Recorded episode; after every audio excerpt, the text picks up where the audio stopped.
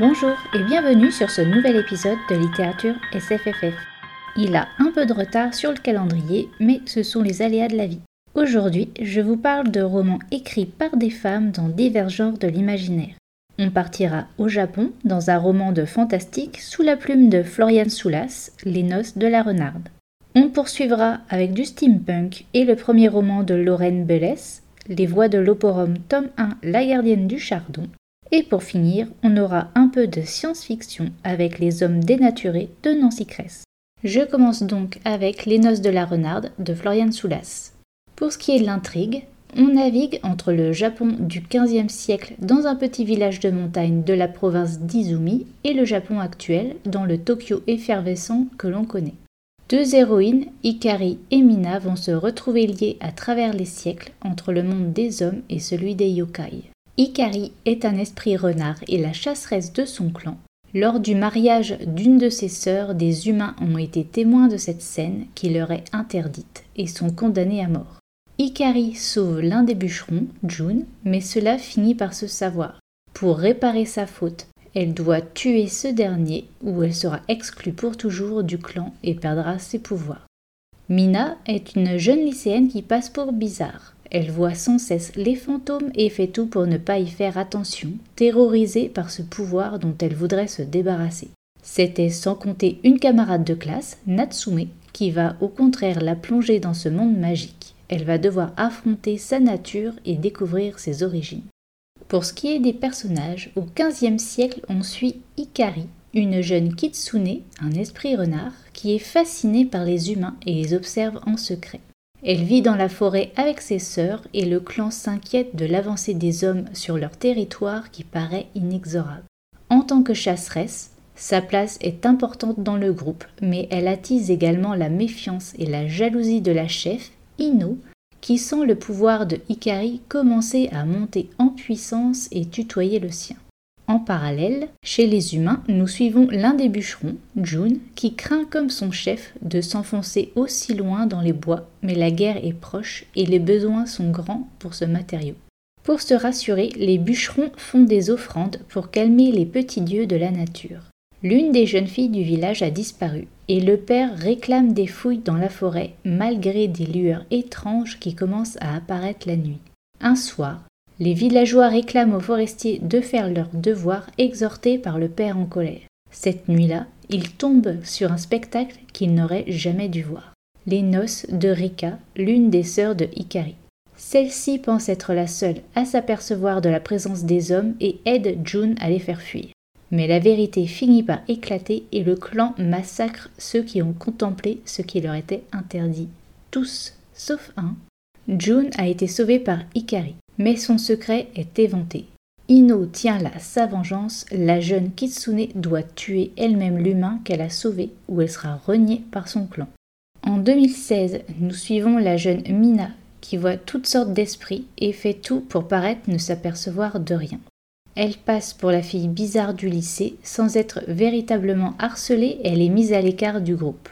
Natsume, la déléguée de classe, l'a vue briller lors d'un incident survenu en sortie scolaire près des temples de Kyoto. Elle n'a rien dit aux autres, mais elle a l'air de savoir bien mieux que sa camarade de quoi il retourne. Et pour cause. Les membres de la famille de Natsume ont tous un don qui leur permet de chasser les démons. Là où Mina ne faisait que survivre et prendre ce don pour une malédiction dont elle voudrait être débarrassée, Natsume l'envie car chez elle le don n'existe quasiment pas et elle fait honte à sa famille. Elle réclame à Mina de l'aide pour lui permettre de développer le sien et en contrepartie, elle l'aidera à trouver les origines du sien. Le père de notre jeune héroïne était orphelin et lui-même est mort quand Mina était petite, ne lui permettant pas de l'instruire sur leurs spécificités. En parallèle, les yokai sont traqués par une force maléfique qui les vide de leur âme, et Natsume va entraîner Mina dans l'enquête, ouvrant tout un monde insoupçonné par la jeune fille. Dans ce roman, on est totalement immergé par la culture japonaise et sa spiritualité, avec tout un vocabulaire spécifique disséminé tout au long de la lecture, accompagné de notes de bas de page pour expliciter les termes employés, permettant au lecteur de vivre au mieux le récit.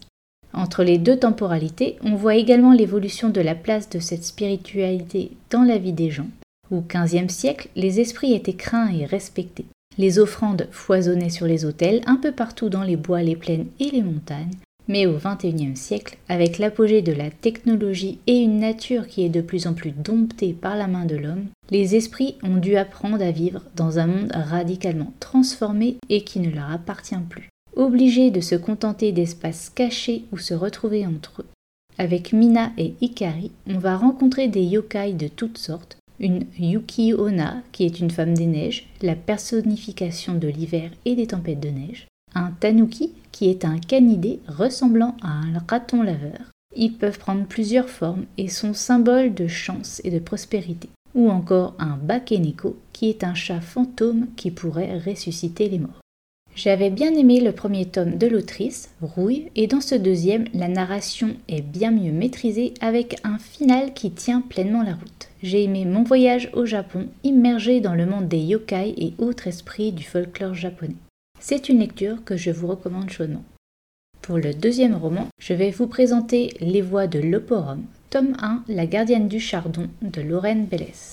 Pour ce qui est de l'intrigue, nous sommes à Londinium en 1887. La reine immortelle, Victoria, règne sur les terres occidentales, et pour apaiser la colère de son peuple qui a froid, elle annule les fiançailles de son fils, Jensen, héritier de la couronne avec Blair Galloway, pour arranger un mariage avec la fille du tsar des terres froides, Arina Alexandrovna Romanov, levant du même coup l'embargo sur le combustible.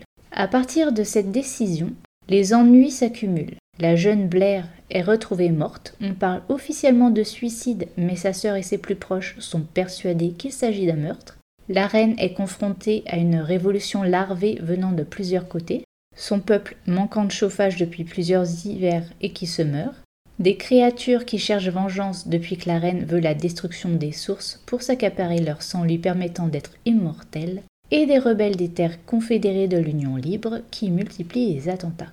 Lorraine utilise des effets comme des extraits de journaux ou de carnets intimes, de textes de loi pour expliquer les principes qui régissent son monde afin de nous donner les explications utiles pour introduire chaque chapitre afin de placer, ensuite ces éléments en situation au cours du récit. On va ainsi apprendre qu'en 1861, Buckingham Palace a commencé à s'élever à un mètre du sol, le séparant ainsi du reste de Londres. Des funiculaires permettent aux nobles comme aux domestiques de passer de la capitale au palais. Le système hiérarchique est également refondé.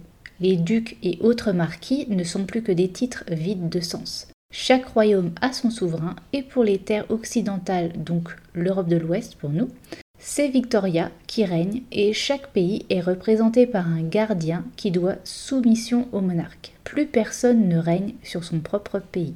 L'Écosse a été la plus difficile à mater pour Victoria et elle garde toute la famille Galloway dans son palais. On peut dire qu'ils sont des otages de marque, obligeant ainsi le peuple écossais et son gardien à rester tranquilles.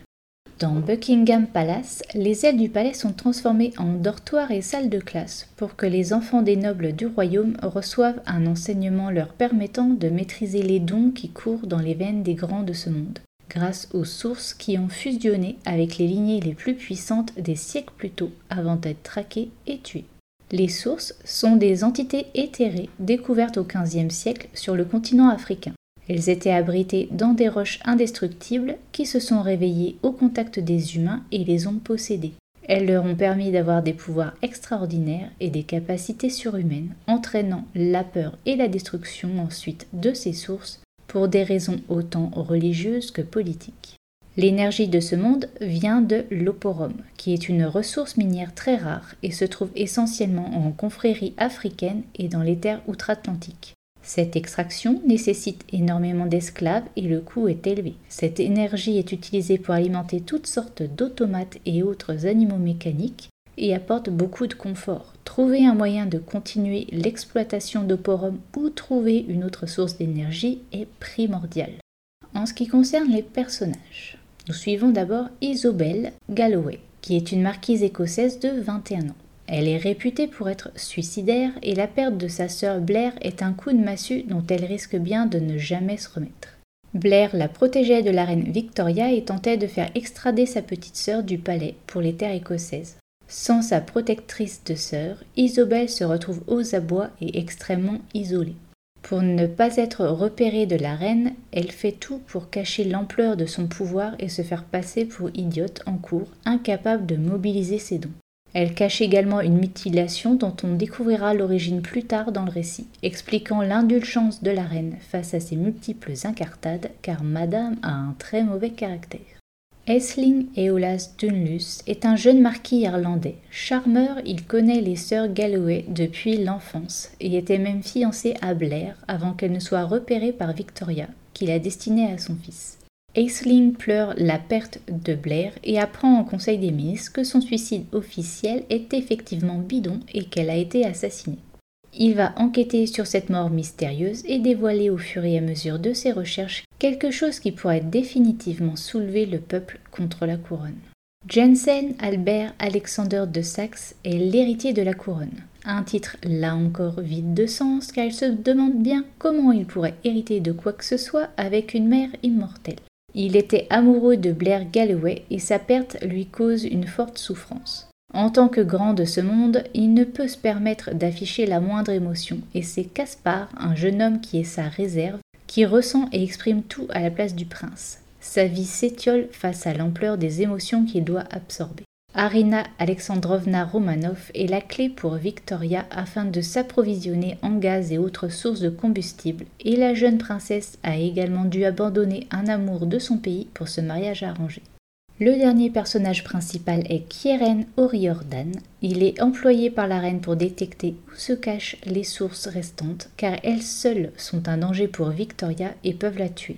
Kieren a toujours le nez dans des bouquins pour étayer ses recherches. Il a le don de détecter le pouvoir d'autrui et lors d'une réception, il sent le pouvoir d'Isobel là où elle a toujours fait attention à passer pour une incompétente. Il risque d'être un problème pour la jeune femme et la relation houleuse qu'ils vont entretenir ne va pas être de tout repos. Il y a d'autres personnages un peu plus en retrait qui sont des amis, des domestiques ou de la famille proche des personnages principaux et qui offrent un point de vue un peu plus global, permettant d'avoir divers sons de cloche sur la situation présentée.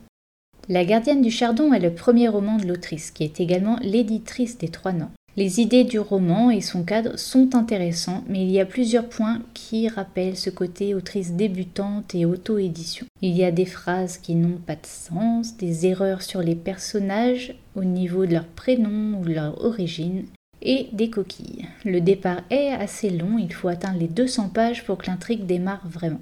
Le final avec Isobel et une créature pourrait par contre offrir un tome 2 avec plus d'action, l'avenir nous le dira. Et pour finir, je vous présente Les Hommes dénaturés de Nancy Kress. Pour ce qui est de l'intrigue, nous sommes en 2034 aux États-Unis. Cela fait plusieurs années que sévit une crise majeure mondiale de la fertilité due à la pollution et cette obsession de la descendance rend les couples prêts à tout pour avoir un enfant et certaines personnes l'ont bien compris. La jeune soldate Shanna Walders effectue son service national et découvre quelque chose de spécial par accident lors d'une mission.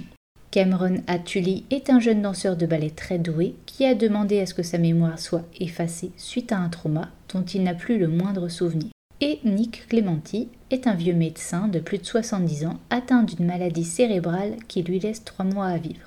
Apparemment, rien ne les destine à se croiser et pourtant, les événements vont les faire se rencontrer et s'entraider pour tenter de faire changer le monde. En ce qui concerne les personnages, Shanna Walders est une jeune appelée de 19 ans qui fait son service national et espère ensuite intégrer l'armée américaine. C'est une tête brûlée bien trop brute de décoffrage pour son propre bien, et suite à son témoignage au Capitole, devant les huiles militaires et scientifiques après l'incident du train, son avenir tout tracé se voit stoppé net. Sa mission, qui se déroulait dans un quartier de Washington, consistait à aller chercher les animaux domestiques avec les civils qui le souhaitaient suite à l'accident. Celui qu'elle accompagnait l'a semé pour récupérer quelque chose. Quand elle réussit à le rattraper, elle aperçoit le contenu de la cage qu'il tient entre ses mains. Trois petits singes avec des visages et des mains d'humains. Shanna fera tout pour prouver ses dires et obliger l'administration militaire à la réintégrer dans l'armée. Nick Clementi est médecin au centre médical des docteurs volontaires et âgé de plus de 70 ans. Il est également un membre du comité consultatif auprès du Congrès pour les crises sanitaires qui se trouve dans une tour d'immeuble anonyme pour éviter les journalistes et autres espions. il va se trouver face à une image qui représente ce qu'a vu Shanna avant l'explosion du wagon où s'est précipité son civil avec la cage de singe. Il comprend tout de suite à quoi il a affaire. Cela s'appelle la vivifacture, qui consiste à faire pousser des cellules humaines sur des animaux pour des greffes futures. Mais le type d'expérimentation rapporté par Shanna est interdite, du moins selon la loi. Qui peut s'amuser à créer des simili d'humains et comment s'y prennent-ils pour ne pas être repérés par les autorités? Il va prendre Shanna sous son aile pour l'aider tout en se préparant à mourir, car il est atteint d'une maladie, le mycosis fongoïde, qui s'étend peu à peu et commence à lui ronger le cerveau. Il lui reste trois mois avant de plonger dans le coma pour ne jamais se réveiller. Cameron Atuli est premier danseur de ballet dans une compagnie et vit avec les autres élèves à Aldani House. Il a 22 ans et sa mémoire a été effacée à sa demande par des médecins suite à un trauma. Ne lui reste que des cauchemars et des cicatrices. Les élèves ne doivent rien lui dire et laisser Cameron repartir de zéro. Mais voilà. Ce passé, qu'il voulait tant oublier, le rattrape un soir sous la forme d'une jeune femme qui s'introduit dans sa loge pour lui demander ce que son visage faisait greffer sur la tête de bébé singe. Sous choc, Cameron va devoir faire face à ce qu'il souhaitait oublier, son agression et ce qu'il a vécu dans un laboratoire clandestin. Son petit ami Rob va lui fournir les éléments dont il est au courant, mais pour le reste, Cameron et Shanna devront se débrouiller seuls. La crise de la fertilité qui frappe le monde a plusieurs conséquences, mais nous nous intéressons uniquement au cas des États-Unis, là où se déroule le récit. Tout d'abord, il y a une crise sociale sans précédent. Un Américain sur quatre a plus de 70 ans. La pyramide des âges s'inverse inexorablement. Cela signifie de moins en moins d'actifs pour de plus en plus de retraités. Les retraites s'amoindrissent, les fonds de pension font banqueroute ainsi que les mutuelles. La rébellion des contribuables a été violente avec deux ans de chaos, ce que l'on a appelé le basculement, obligeant l'instauration d'une loi martiale pour apaiser le tout et l'élaboration d'un nouveau système social basé sur la responsabilité partagée. Les actifs sont pressurés au maximum jusqu'à la moitié de leur salaire, les obligeant à travailler d'autant plus, sans aide de l'État pour la garde des enfants, permettant un système vicieux d'adoption des enfants des pauvres, souvent de couleur, vers les couples stériles riches, souvent blancs. La deuxième crise révélée par ce manque de fertilité est celle du besoin de descendance. Pas tous, certes, mais énormément de couples et surtout de femmes sont prêts à tout pour obtenir l'enfant désiré. Marché noir, rapt, adoption, insémination pour ceux qui ont les moyens, mais avec des taux de réussite très faibles, et toujours une baisse continue des naissances. Les jeunes sont une ressource nationale précieuse, ceux qui accèdent au statut de grands-parents sont vus comme des chanceux et suscitent l'envie. En l'absence de possibilité de materner, beaucoup de femmes se promènent avec des landaux contenant des chiots ou des chatons habillés en bébé et vus comme des substituts. Ce besoin viscéral mène loin avec l'exemple d'une femme qui s'est suicidée après la mort de son lapin de compagnie. C'est la porte ouverte au vautour prêt à tout pour se faire de l'argent face à ce besoin de pouponner. Et dans ce monde où la fertilité masculine est drastiquement maigre, il y a un autre effet pervers de cette responsabilité partagée. L'homosexualité masculine est proscrite et les agressions ne seront certainement pas sanctionnées. On a plusieurs aperçus du fonctionnement de ces casseurs d'homo et le vocabulaire qui va avec. Vu le contexte éducatif de Shanna, c'est sans surprise qu'on la trouve homophobe avec des termes tels que pédé ou tarlouse qui parsèmeront votre lecture dès qu'elle est en contact avec Cameron, vous êtes prévenu.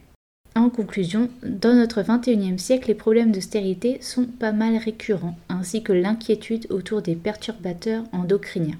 Nancy Kress pousse le curseur à fond pour imaginer un monde conséquent à ces perturbateurs si on continue à fermer les yeux sur l'usage des plastiques, insecticides et autres produits polluants qui remplissent nos nappes phréatiques et nos océans. On les respire, on les boit et on les mange. Voilà, à vous de voir si vous êtes prêt à lire un tel livre.